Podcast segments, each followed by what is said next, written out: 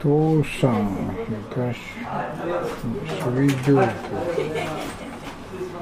いわゆるこの表面的に読むとこれはあの父さんがメスの上に泳いでるっていう意味でしょうかね、そうそうそう。です山が水の上を流れてはい。まあこれっていうのはねまあ一般人の考えから見れば絶対ありえない。えことなんですね。で真理は本当は世間の知識とまるっきり逆なんです。鉱山水上はいうん例えばねで金は価値あるもので大事にしなくちゃっていうのはそこ世間の考えでしょ金はただの金属であって何のこともないって思うところはバカが金に装着するだけでただの原則やと。例えば特にあの宝石なんかはただの石でしょ。えで世間はすごい価値があると思うでしょ。でそういうのはあの世間のあの執着の認識。価値入れる認識いつでも何か認識して価値を入れる。で価値を入れる ことって苦しいんですね。だから何何であっても価値を入れる。で価値のレベルいろいろあってものすごく価値があるとかね。時々誰かさんが書いたまあもうなんとか名前とか書いてあったらねおこれはすごい価値あるでこれ額に入れて。ええー、というふうに人間価値入れるんですね。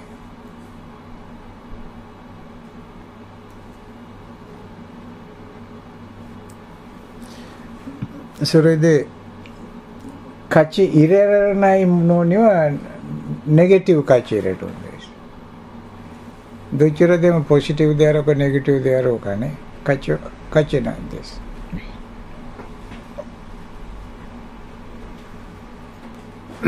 そういうことであの人間の価値世界から見れば山は山でドキャンと一箇所で止まったものでで水はそのまま流れるもので、ね、まるっきり正反対のものであると。山が水の上に浮いて流れるっていうのは、まあ、まるっきりありえないんですね。でもそう一般人にとってありえないという世界が真理の世界なんです。例えば私がいないっていうことは一般人にとってはちんぷんかんぷんでしょ。え何言うのか。私がいるでしょうにと。あんた頭おかしいと思っちゃうでしょ？でも私がいないっていうことはブッダの世界真理の世界なんですよくよく見ると私がいないんだからあなた調べてないだけなんです。感謝してないだけなんです。だから何のことなくこの文学的にねまあいいかならんかね。これ植物の出身のところやと。そこは悟りが現れるところやと。いわゆるこの逆で反対で反対の方が正しいと発見することがそれでブッダたちも悟るし我々もそれで悟るんですということを言ってるんです。ああべこべの世界って言いますか？あべこべの世界は即世間の世界なんですか逆そうか逆 あ。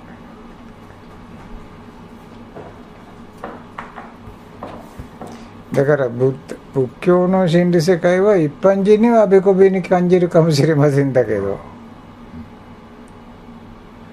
でそれをわざとあべこべにしてみせたんですね。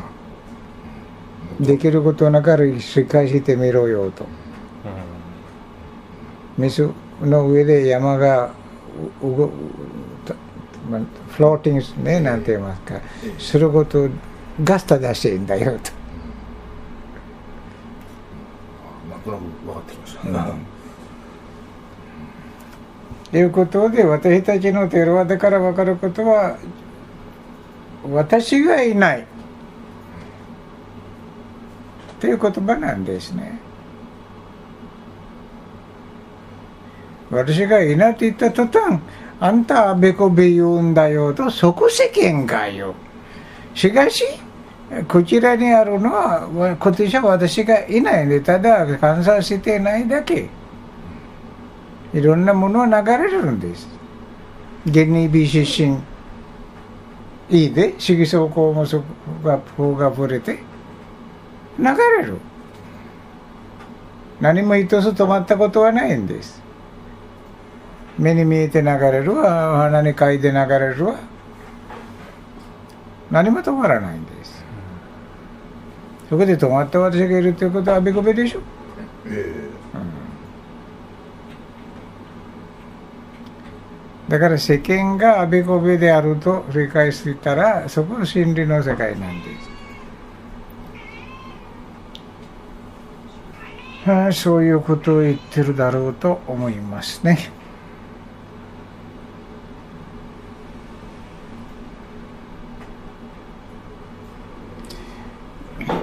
やる世間の考えに乗るんじゃなくてそれが本当かと調べなくちゃいけない。世間の考えいくらでもあるんですからもう一つ一つにはもう乗らない。こう言ってることが本当にその通りですかと。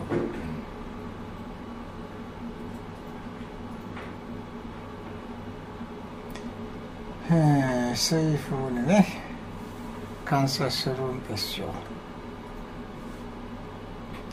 それで最終的な世間こそが幻覚であったと。夢で夢のようなものであったと分かるんで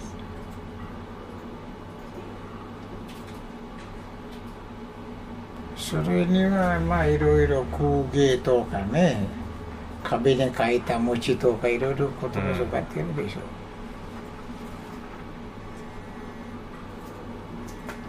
まあ、ともう一つあの道元伝授の言葉でこの形成すなわちこれ工場絶三式小で向上心にあらざるなし、えー、種川のささややブッダの説法山の姿ブッダの尊用にこだらないという。ままあこれ中国の詩を引用したものなんですけどもこれは悟りの境地の心境みたいなものなんですか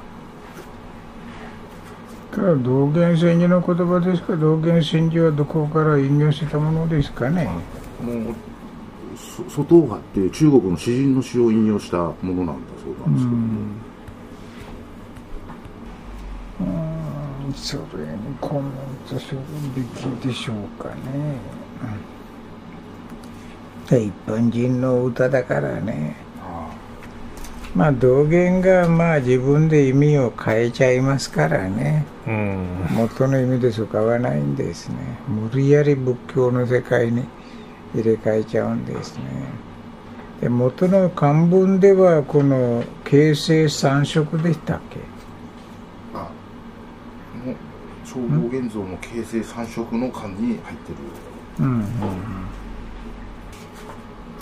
まあこれは一人のまあ坊主として理解することだと思いますけどね。だから形成っていうのはまあかなりでっかいものだからそこは、まあ、まあ語っているんだと大きい声で自分の本来の姿をねだから隠してないんでしょ。全て無常である。道元先生はそこに無常というポイントがあってね。それはあまり使わないでそれは隠しておいて語るんですね。で彼の思考の中心点は無常という言葉なんです。それ使わない。仏性っていう言葉を使うんですね。仏性とは無常なりとまた言うんですね、だからそれ隠すのは大乗仏教は怖か怖いと思った可能性もあります大乗仏教で仏性とは永遠不滅なものというふうになっていてそれでそれが無常って言ったところでもう弾劾されちゃいますからね、だからその無常という言葉はちょっと隠しておくんですね。でそれでまあで文化学的に本人はごちゃごちゃごちゃごちゃごちゃごちゃ書くんですよ。うんそういうことだから山やらね谷やらねそういう広大な大きい現象っていうのは自分の本来の姿は堂々と言ってるんです。真理っていうのは隠れたものじゃないという意味でもあります、うん、無常はどこにも隠れてないでしょう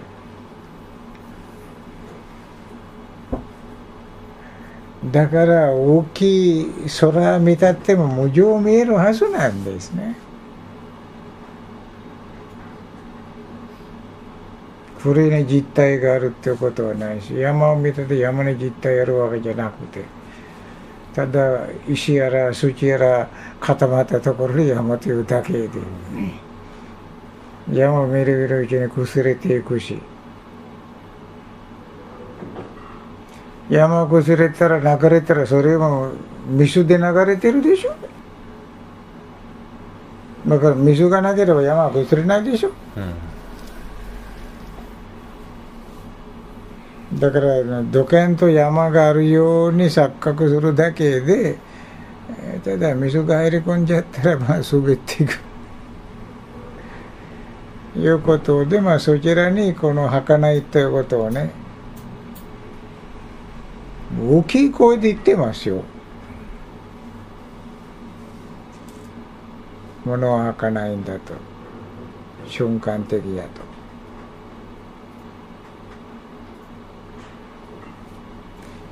いう程度で私はその解説はやめたいと思いますね。この文章の場合は。だから三色は正常心にあらざるなしと。だからそういうものを観察して無常発見したところで心が清らかになるんだ。そういうものなければ心を清らかにするチャンスはないんですね。外の、ま、前式の世界と言ったでしょ。で式の世界観察することで心が清らかになるでしょ。だから式の世界なければ心を清らかにするチャンスもなくなるんですね。即世間は式の世界に執着しているだけでね。でもそうじゃなくてそれは心清らかにするチャンスだからこの荒さろなしと正常心にでは違うはずがないんだよというんですねまあとにかくこの言葉の使い方で誤解ししやすいしあるいは何言ってるのかと分からなくなっちゃうんですね。まあそういうのが禅の言葉であるとずっと一貫してね分かりにくいというね誤解されやすいってことずっとあるんです、うん、まあだからみんな一生懸命解釈するんでしょうけどね、うん、だから心理から解釈しない限りは夜間違うんですね、うん、ただ世に美しいと思うものがなければどうやって美しいものに欲が生まれると発見できますかね。とにかく一般人もこの世の中で生きているし修行者もこの世の中で生きているんですね同じことを見てるんですね、同じ声を聞いてるんですね。同じ味を味わってるんですね。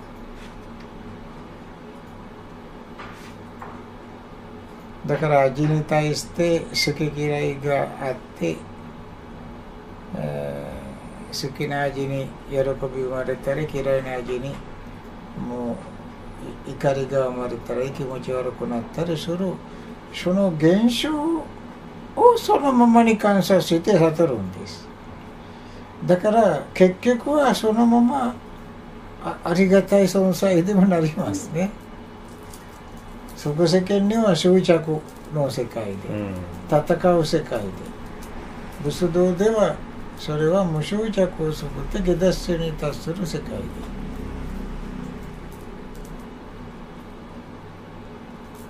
わかりやすく言えばあの美しいものを見ると欲が現れちゃってどうしようもないんだと。その人が美しいものから逃げる。悟りません。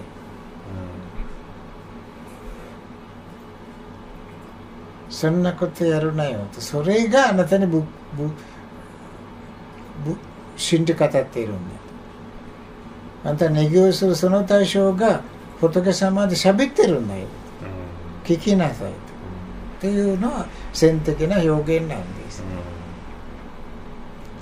だから美しいものに触れてすごく欲が生まれる人がそれそのものを見てみると真理を発見する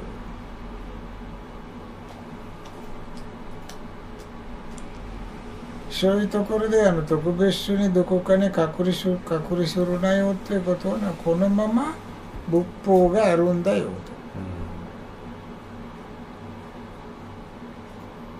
そこでずっと脱落っていう言葉道元戦に使ってますからだからそよそのまま世の中で生きていて執着して怒りで戦って苦労するか脱落の精神になるのかと。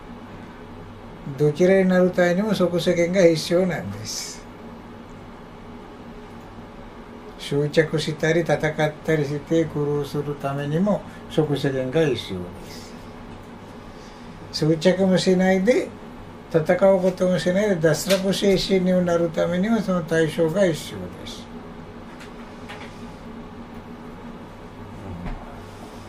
だから道元禅師はそれはブッダがじきじき喋ってることやと言うんです山も谷も川も説法しているんだと。それはブッダの説法やと、それも山の谷のいわゆる川の声で声ブッダの教えのようではなくてブッダのそのもの生の声であると言うんです。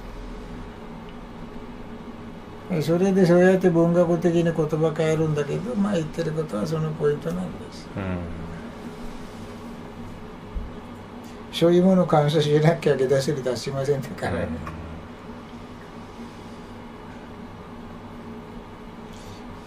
気に入らない味に怒りを抱いたり気持ち悪くなったり気に入った味に喜びを感じたりすることをチェックしないと。どうしますかねだから奴隷になるか脱落になるか。っていうの選択はしなくちゃいけない、脱落になっても、まあ、要するに自由自由になる。いや仏教用語で言う無執着ってやつね、そうってることでしょ。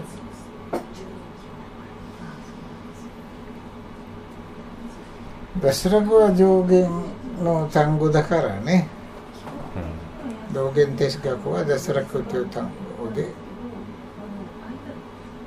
哲学は無常という単語に集約してそこを中心になっていてで脱出の境地は脱落という単語は種になってるんです。単語不殺でやってるんです。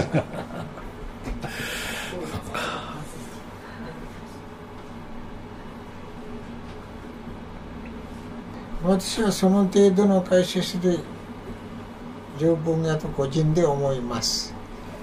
でちょっとそれ以上まあ分かりやすくピシッということはちょっと難しい、あまりにもこれもういろんな人の言葉引用してその人が悟りの人かブスドの人かもわからないしだからそこら辺で私は解説はそこではいけないんです